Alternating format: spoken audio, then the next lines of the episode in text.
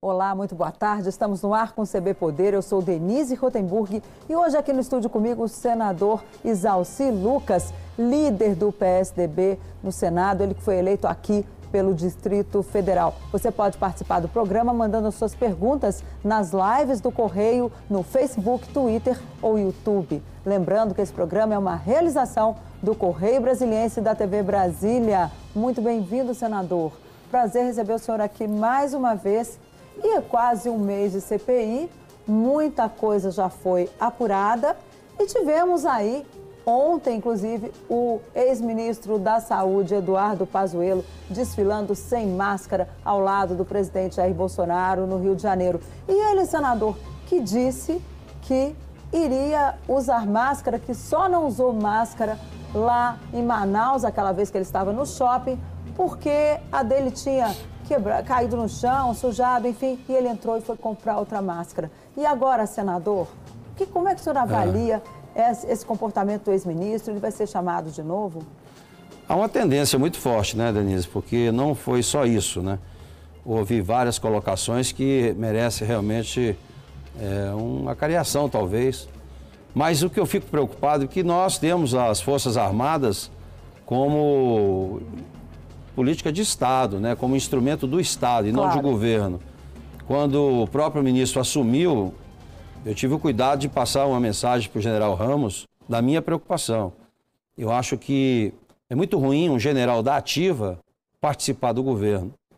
Acho que deveria ir para a reserva, né? porque senão fica muito ligado né, às Forças Armadas, como se ele estivesse falando ou fazendo alguma coisa em nome das Forças Armadas.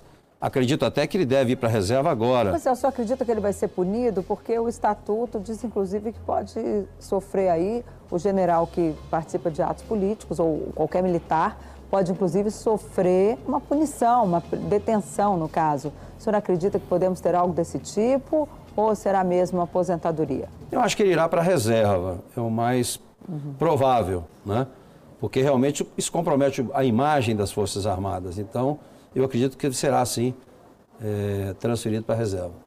E a partir de agora, ou seja, a CPI vai completar em um mês, né? 27, na próxima quinta-feira, a CPI completa um mês de funcionamento, de instalação, aliás, a CPI da pandemia no Senado Federal. O que, que a gente pode tirar, senador, de lição aí nesse um mês? O que, que já foi apurado? O que, que o senhor acha que precisa de mais investigação em relação ao governo federal, que foi aí o primeiro foco da CPI nesse período?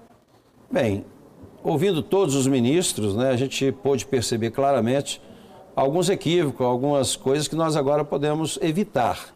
Por exemplo, está vindo agora uma terceira onda, provavelmente, inclusive a cepa do, da Índia, né, que começou agora pelo Maranhão. Então a gente teve a experiência de Manaus. Nós aqui no Distrito Federal, inclusive, recebemos é, pacientes que vieram de Manaus, é? e hoje nós temos a maior incidência exatamente sobre a questão da cepa de Manaus.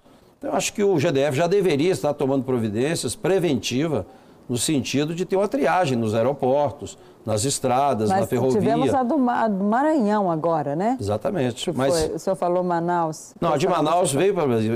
Aliás, a foi espalhado para o Brasil mas todo. Mas agora a gente tem aí uma nova cepa. Exatamente, que é agora é da Índia. Uhum. Que a gente precisa tomar as providências e acho que a experiência de Manaus né, nos dá essa oportunidade de se precaver, no sentido de tomar as providências antes que ela se espalhe aqui.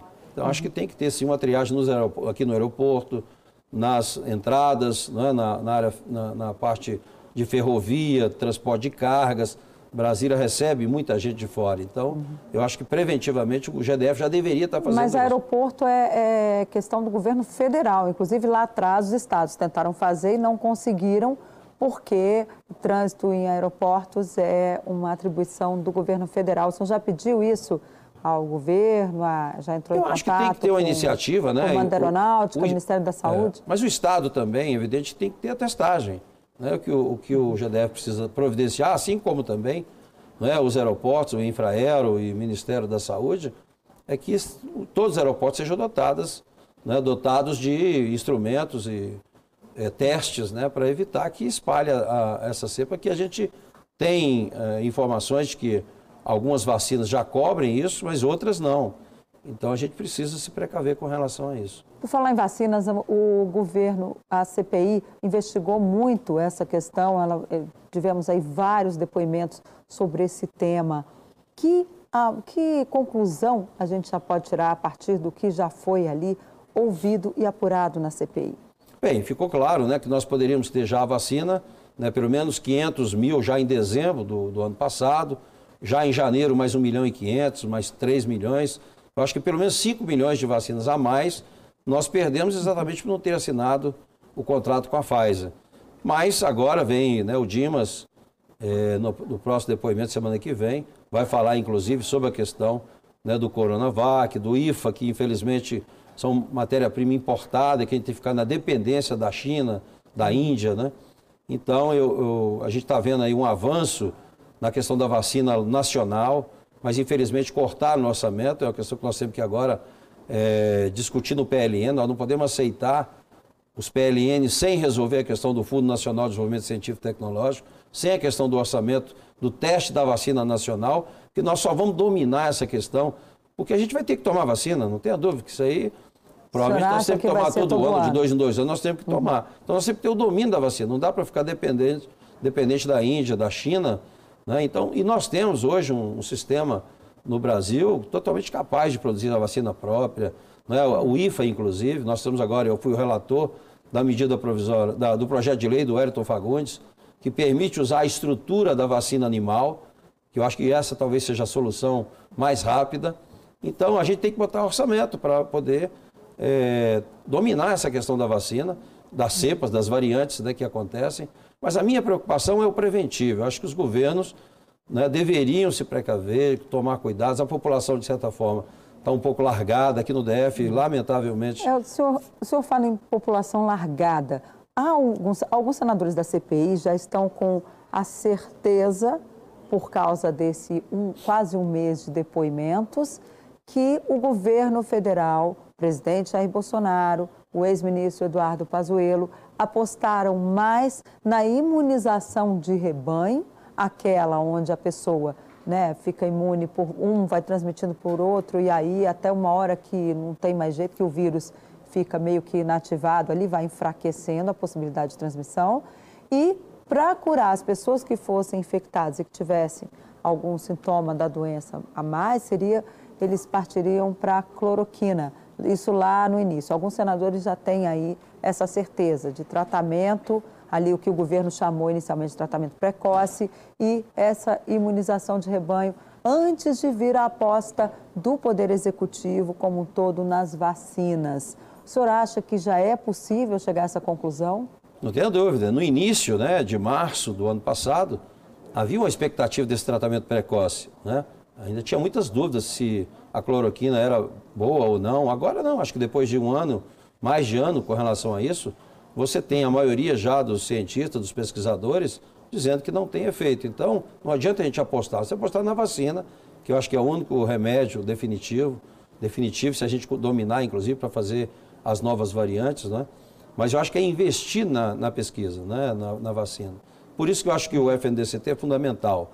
Né? E já está gente... garantido? Esses recursos já estão garantidos? Legalmente, sim. Legalmente, sim. No orçamento, ano. não. Né?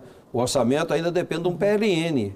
E esse é o acordo que nós tínhamos feito Entendi. e que ainda não foi cumprido. Nós temos que Mas descontingenciar... Mas o PLN tem que ser mandado pelo Poder Executivo, pelo Poder Executivo. e aí o Congresso vota. É, tem seis PLNs hoje no, no Congresso, mas não teve acordo. Uma das questões para ter o acordo é exatamente repor, colocar o recurso, porque agora, inclusive, é um fundo financeiro. Você tem que botar e, e o dinheiro tem que ficar lá para atender a regularidade. O Fundo Nacional depende de editais. Nós já estamos aí, né, final de maio. Né? Daqui a pouco isso leva dois, três meses para você lançar o edital. Então nós não podemos abrir mão desses recursos né, do, do, orçamento. Por isso que não houve acordo de votação ainda. E quando é que vai ter acordo? Qual é, qual é, o que é preciso fazer para que haja esse acordo? Uma vez que o governo ainda não mandou o PLN, não tem prazo nem perspectiva aí de envio. É. Ele mandou vários PLN, mas não contemplando o Fundo de Desenvolvimento Científico e Tecnológico. E só vota quando vier esse PLN do Fundo de Desenvolvimento Científico e Tecnológico. Era um acordo que nós fizemos, já era para ter vindo já antes. Né? Uhum. E é um fundo financeiro, não adianta dizer que vai gastar isso gradativamente, porque nós já queremos colocar agora, acho que a questão das vacinas, eh, nós temos três vacinas hoje no Brasil, né, da, da, da, Universidade de Minas, de São Paulo, que já podem começar a fazer os testes, né? O primeiro teste, depois vai até o teste 3. O senhor diz aquela de Ribeirão Preto Exatamente. e a de Minas. Universidade de Minas. Que já a primeira fase vai custar em torno de 200 milhões, a terceira fase completa chega a 700 milhões o custo. Mas isso não era nem para ser do Fundo de Desenvolvimento Científico e Tecnologia, era para estar no orçamento da, do Ministério da Ciência e Tecnologia. E o ritmo de vacinação aqui no DF, que as pessoas estão muito é. ansiosas né, para receber a vacina e até agora estamos aí com dificuldades. Como é que o é, senhor é impressionante. Vê? O que você pode ajudar nisso? Impressionante. Você pega o primeiro lugar hoje em vacinação, está o Mato Grosso do Sul. Quem conhece o Mato Grosso sabe as dificuldades entre um município e outro. Né? É, depois vem Rio Grande do Sul, Minas Gerais, tem mais de 800 municípios. E aqui em Brasília, esse quadradinho, nós estamos em nono lugar na, na primeira, na segunda dose, né, com a primeira e segunda dose, e em décimo lugar. Mas é falta de vacina ou falta de logística para a vacinação? Acho que é falta de competência e de planejamento, porque a distribuição da vacina ela é proporcional para todos os estados. Não é porque aqui tem isso, tem aquilo. Não, é, ela é distribuída. Tanto é que é um sistema nacional de imunização. São Paulo, apesar de ter o Instituto Butantan, ele não pode usar as vacinas primeiro em São Paulo. Vai para o Ministério, o Ministério distribui proporcional. Então, o DF recebeu proporcionalmente a mesma coisa do Mato Grosso do Sul, do Rio Grande do Sul e de Minas Gerais. Só que não conseguiu aplicar corretamente, nós estamos, por isso nós estamos em décimo lugar. Mas o, o, DF não tem uma situação até melhor que a de muitos estados, uma vez que tem aqui um fundo constitucional. Como é que está isso? Por que, que não consegue acelerar a vacinação? O senhor está dizendo que é incompetência, mas se é incompetência, está faltando alguma coisa. Ou é funcionário trabalhando, ou é gerência mesmo de colocar essas vacinas lá para É, você vê, por exemplo, o pessoal que está previsto agora de comorbidade. Eles entram, para porque tem que cadastrar. Só que eles entram e não conseguem entrar, não conseguem cadastrar e aí, consequentemente, não consegue tomar a vacina. Então, você tem vacina e tem gente né, que não tem condição de, de tomá-la. Inclusive, me preocupa muito, o Brasil ainda tem muita gente que tomou a primeira dose e não tomou a segunda. Né? Isso é Mas é falta de campanha. Por... Em vez de fazer propaganda né, de coisas que não estão sendo feitas só pra, na televisão, tinha que fazer uma campanha né, na televisão, nos jornais, falando da importância da vacina, onde é que tem realmente a vacina, como você ter acesso à vacina, coisa que você não vê. Né? Então falta isso, falta planejamento, falta realmente. O que me preocupa mais é uma atenção realmente com a população. Né? Muita gente de, na rua passando fome. As pessoas não conseguem acessar o CRAS, que é para ter a cesta básica. A fome não espera o dia seguinte. Então o governo precisa olhar a parte social. Né? Você vê que não só no plano piloto, mas em todas as cidades, as pessoas aumentou muito o número de moradores de rua e que estão passando fome. Então essa parte social, o governo precisa ter uma atenção especial para isso. Agora, senador, voltando à CPI, a CPI pretende fazer um relatório inicial já sobre essa parte aí, né? Fechando aí esse primeiro mês, fazer um relatório sobre essa questão, tanto da imunidade de rebanho quanto das, da vacinação. O que o senhor acha que tem que fazer um relatório já ou um relatório ali fatiado e depois ver o dos estados ou esperar e fazer tudo junto? Qual é a sua opinião? Eu acho que está muito cedo. A gente ouviu ainda muito pouco, né? Temos que ouvir mais. Temos que entrar na questão dos estados e municípios, porque quem recebeu o recurso, o maior número de recursos, foram os estados e municípios. Aqui no DF foram quase 3 bilhões. O uhum. DF recebeu quase 3 bilhões para ajuda à pandemia. Né? E a gente vê já, né? eu, eu fiz, fiz o requerimento através do Girão, o senador Girão e o senador Marcos Duval, foram quase 40, quase 50 requerimentos, uhum. solicitando, já recebemos os documentos, está sendo analisados. O senhor já analisou essa documentação? Já, já. O que, que é possível concluir? A conclusão é confirmar o que foi feito aqui. As pessoas foram presas e o argumento de defesa para soltá-las foi exatamente que o recurso era federal. Então, portanto, você confirma agora né, de que existiu realmente é, a questão do falso negativo. Né? As pessoas o governo não percebeu que enganou a maioria da população. As pessoas estavam é, fazendo testes no, no, no, no, material inadequado, que não tinha, que não traduzia realmente isso, a realidade. Mas isso já não foi apurado, senador? A CPI vai ter que apurar de novo, que já foi apurado. Não, é mas isso? é porque, além disso, por exemplo, eu pedi um relatório do Tribunal uhum. de Contas da União, que veio com mais vários irregularidades, mais de 10 irregularidades, nos, nos, nos contratos, foram seis contratos. Agora, tem muito mais, 3 bilhões uhum. é muito recurso.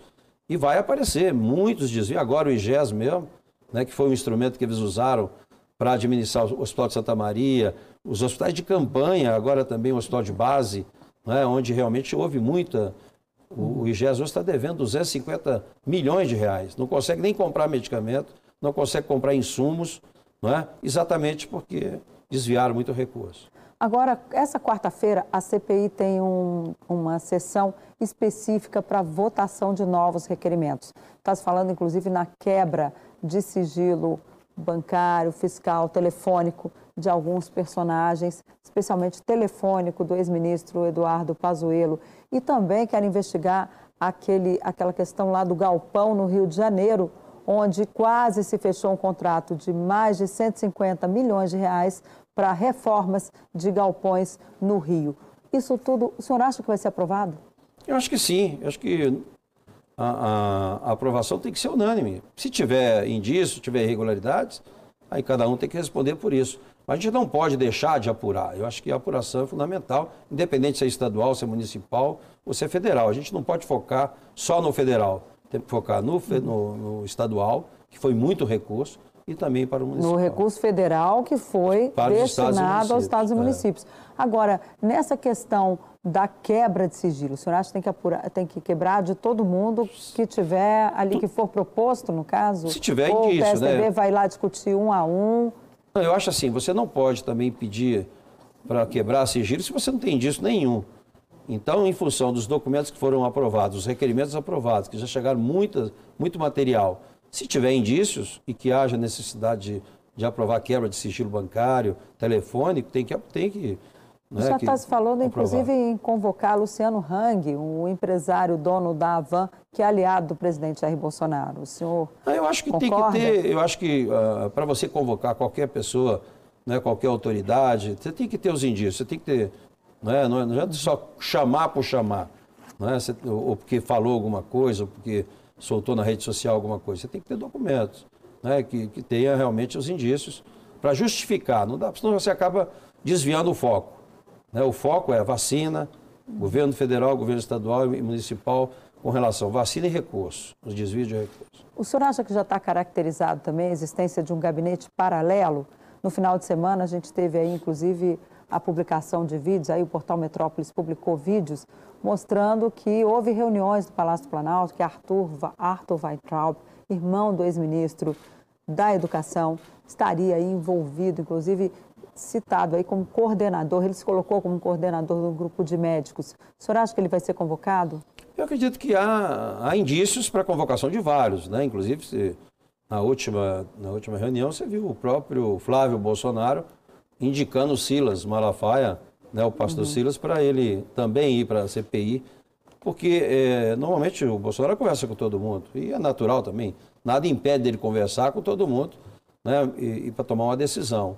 Então, de fato, né, tanto... Mas formar um gabinete paralelo para ouvir médicos é, alijado ali do Ministério da Saúde, paralelamente ao Ministério da Saúde, o senhor acha que isso é correto?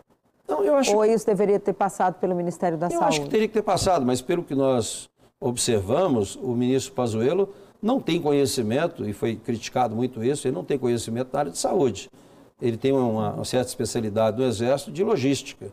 Então, é, tanto é que ele não soube falar sobre nada da, do cloroquina, de medicamentos, e né, até o Otto, o senador Otto ainda disse a ele que deveria ter feito um curso, pelo menos de uhum. não, um mês, dois meses, para poder assumir, porque o Serra também foi ministro da Saúde. Mas o Serra hoje conhece saúde quase que mais do que os próprios médicos. O senhor Catucano sabe que o José Serra, além de conhecer a saúde, ainda é hipocondríaco, né? Sabe, conhece tudo de conhece remédios, tudo. né? Tanto é que criou o genérico, né? De forma não unilateral, de forma né, de, de negociações, como querem fazer agora, quebrar tudo unilateralmente, que eu acho que é muito ruim. Então o Serra foi um exemplo na área de saúde, né? Ok, senador, nós vamos rapidinho para o intervalo, mas eu convido você a continuar aqui com a gente, que a gente volta, porque ainda tem muita coisa para debater aqui. O que, que o PSDB vai fazer, por exemplo, depois desse encontro entre o ex-presidente Fernando Henrique Cardoso e o ex-presidente Lula? Quem o senador Zalci acha que foi mais beneficiado com essa conversinha entre tucanos e petistas? Voltamos já, não saia daí.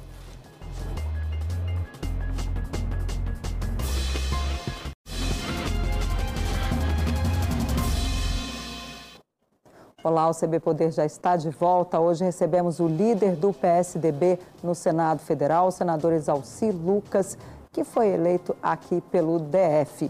Senador, nós falávamos no primeiro bloco, até encerrei o primeiro bloco aqui com vocês, querendo saber o que, que o senador viu a respeito desse encontro que tiveram Fernando Henrique Cardoso e Luiz Inácio Lula da Silva. O que, que o senhor viu? O que, que vai acontecer agora? O PSDB vai se aliar ao PT ou vice-versa? Como é que é essa história? Não, isso. Primeiro foi uma sinalização muito ruim. Eu acho que só quem ganhou isso foi o Lula. É? O PSDB não concorda, é evidente que essa não é a posição do PSDB. O PSDB tem prévias, inclusive, para discutir a questão do seu candidato. Então foi um mais uma, um encontro social, democrático, que tem que, né, o, o Nelson Jobim, que é o ex-ministro, ex-ministro supremo, ex-ministro, né, é, inclusive da defesa, né, que convidou, é natural, mas Fernando Henrique não fala né, em nome do PSDB com relação a essa aliança. Senador, mas todo mundo critica polarização no país, todo mundo critica a falta de diálogo entre os opostos. E a hora que eles sentam, todo mundo critica, porque teve petista que reclamou, o senhor mesmo está dizendo aqui que o PSDB não gostou, houve até uma nota do presidente do partido, Bruno Araújo. Enfim, tivemos toda aí essa confusão, né? Por que, que não pode conversar? Não, conversar, todo mundo pode conversar, não pode conversar em nome, não é? Porque a, o foco que deram na matéria é como se ele estivesse lá falando em nome do PSDB. Na prática não foi, apesar do Fernando Henrique não é, ser do PSDB, foi o presidente da República, né, foi grande presidente, mas ele não fala nesse aspecto de entendimento com o Lula em nome do PSDB. Até porque o PSDB nós estamos discutindo as prévias. Então, não tem sentido vai... falar sobre, sobre com o Lula nesse momento. E vai ter prévia? Vai ter prévia, e ainda este ano. A tendência, nós estamos fechando uma proposta, eu faço parte da comissão, nós estamos fechando uma proposta, talvez novembro, né, porque a gente espera que até outubro né, a gente tenha resolvido essa questão da vacinação, pelo menos 70%, 80% da população esteja vacinada. Né? E aí a gente não quer também comprometer os nossos pré-candidatos né, num, num, debate que possa ter problema aí com, com a pandemia. Né? Agora, o ex-governador, o, o governador de São Paulo, João Dória, quer que a prévia aconteça ainda em outubro. O senhor acha que é possível? Ele tem nós... feito um esforço para isso, né? ele tem cobrado é. muito isso. É, na prática você tem que antecipar, já que as, as, eleições, praticamente o debate já foi antecipado, está aí os candidatos já fazendo campanha, né? Então, nada mais lógico do que você fazer o mais rápido possível. Mas nós, é, pelo menos a nossa comissão, a gente não quer correr risco de trazer para um debate, de uma discussão é, no PSDB no momento da pandemia. Então, a gente espera né? Por isso que eu acho que a tendência é a gente jogar para o final de outubro e início de novembro. O que, que, essa, que essa comissão já concluiu? O senhor está falando aí em adiar um pouquinho lá na data inicial, mas tem outras conclusões que já foram tiradas? Como é que vai ser a apresentação? Não, é, é uma proposta, né? A gente vai ter que propor para a Executiva Nacional, eles é que vão aprovar. Uhum. Mas a gente tem que ter alguns critérios, por exemplo, né, que já, já, São Paulo já tem experiência de prévias no PSDB, o PSDB tem essa tradição. Então, é, primeiro, tem que ter pelo menos um ano de filiação, não pode ser, né? Uhum. Você não pode dar uma, uma vaga para concorrer agora ao presidente da República, alguém que se filiar faltando alguns meses para a campanha. Então, a gente colocou a proposta, que ainda não foi aprovada, que tenha pelo menos um ano de filiação, né? é, que tenha os debates, que a gente possa ter uma, uma, uma votação proporcional, não é? com pesos diferentes. Não é? O filiado que se filiou se filiar, que nunca mobilizou, nunca, nunca se engajou, como aqueles que, que, que têm mandato, aqueles que são é, é, dos diretórios do, do, país todo, que tem as zonais todas. Acho que cada um desses aí tem o seu Esse perfil. é outro ponto que João Dória critica nessa comissão, de dar ali votos diferentes. Por exemplo, quem tem mandato tem dois, três votos, e quem é filiado, como o senhor falou, tem um uhum. voto apenas. No MDB funciona assim, na Executiva Nacional. As pessoas lá, o, por exemplo, quem é da Executiva e é senador tem lá direito a dois votos, enfim, é, são pesos diferentes para pessoas diferentes. Agora, essa é a discussão no PSDB, eles não estão querendo fazer. Não, nós assim, estamos né? fazendo Como essa discussão. Como é que está isso? Já tem maioria? Não tem? Não, não. A gente, né, toda segunda-feira, tá nos reunindo, até final de maio, nós vamos apresentar uma proposta para a Executiva Nacional. Ou seja, então até essa semana, final de maio? Até o final dessa semana. Então, final da vem, semana sai. Final da semana... Sai a proposta para a Executiva Nacional. E aí a Executiva convoca e a gente vai, vai debater e aprovar, né? Mas ah, é que não, eu vejo assim, né? Você, você dá um voto para uma pessoa que se filiou, que nunca participou do partido, né? e se filiou em função, às vezes, de um, de um deputado ou de um vereador que pediu ali na, na época da votação, tem o mesmo peso de uma senadora. Corrigindo até, eu vou falar da Mara, porque da outra vez eu falei 4 milhões, mas na realidade já teve 6 milhões de votos em São Paulo. Então, lógico que tem que ter alguma, algum diferencial nisso. Mas quem vai aprovar vai ser a Executiva Nacional. O senhor estava falando dessa, queria voltar um pouquinho nessa questão do encontro, já que estamos falando de eleição eh, e esse encontro aí de FHC Lula, ele ainda disse que num segundo turno ele vota no ex-presidente Lula. Ele chegou a fazer essa declaração, o ex-presidente Fernando Henrique Cardoso, depois desse encontro aí com o maior líder hoje do PT. Como é que o senhor vê essa questão? Porque lá atrás, eu só queria fazer uma lembrança aqui para você que está nos assistindo.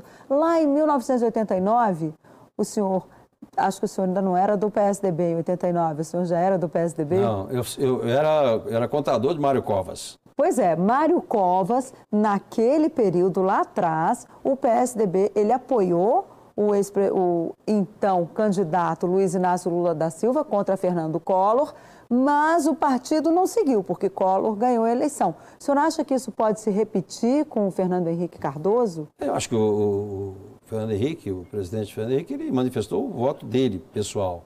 Não foi a posição partidária, né? né? Até É, porque de lá para cá, de Mário Covas para cá, aconteceram muitas coisas, né? Ele disse que se fosse um mano a mano entre Lula e Jair Bolsonaro, ele votaria em Lula É o- num o- segundo O turno. pensamento pessoal dele, não é a posição do partido. E o partido não vai falar em segundo turno agora, o senhor acha? Não, porque o partido vai ter uma- candidato. Acho que até é incoerente, né? Essas declarações, sendo que o PSDB vai ter seu candidato ou vai compor é, é, com outros partidos. Então a gente tem que ter muito cuidado. Ainda tem muita conversa ainda, muitas articulações para serem feitas até a época da eleição, né? Pois é, o momento agora é se preocupar com a vacina, com a saúde das pessoas. Eu acho que as pessoas estão precisando de cuidados. Aqui no DF eu fico, né, eu passei esse final de semana, eh, fiquei assim impressionado com a falta de cuidado com a população. Acho que eh, essa é a maior preocupação que nós temos que ter nesse momento. Mas tá, isso está no país inteiro, né? E diante desse quadro, já está todo mundo pensando em como quebrar essa polarização aí entre Lula e Jair Bolsonaro. Quais são os nomes que o senhor vê nesse momento? Além dos tucanos, está se falando aí no presidente do Senado, Rodrigo Pacheco, está todo mundo dizendo que Luciano Huck já não está mais nessa lista. Quem que o senhor apostaria hoje? Quais são as alianças que o PSDB pode fazer?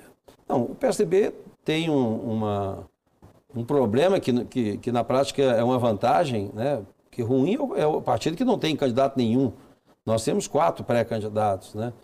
Então, é, é, o PSDB tem nomes bons. Quatro, vamos recapitular aqui. São Nós João temos o Dória, Eduardo Leite, governador do Rio Eduardo Grande do Sul, Tasso. Gereissati, o Arthur Vigílio, né, do, do Amazonas, que sempre foi, inclusive, na, na eleição passada, também pré-candidato às prévias, né, onde foi vencido por Geraldo Alckmin. Né.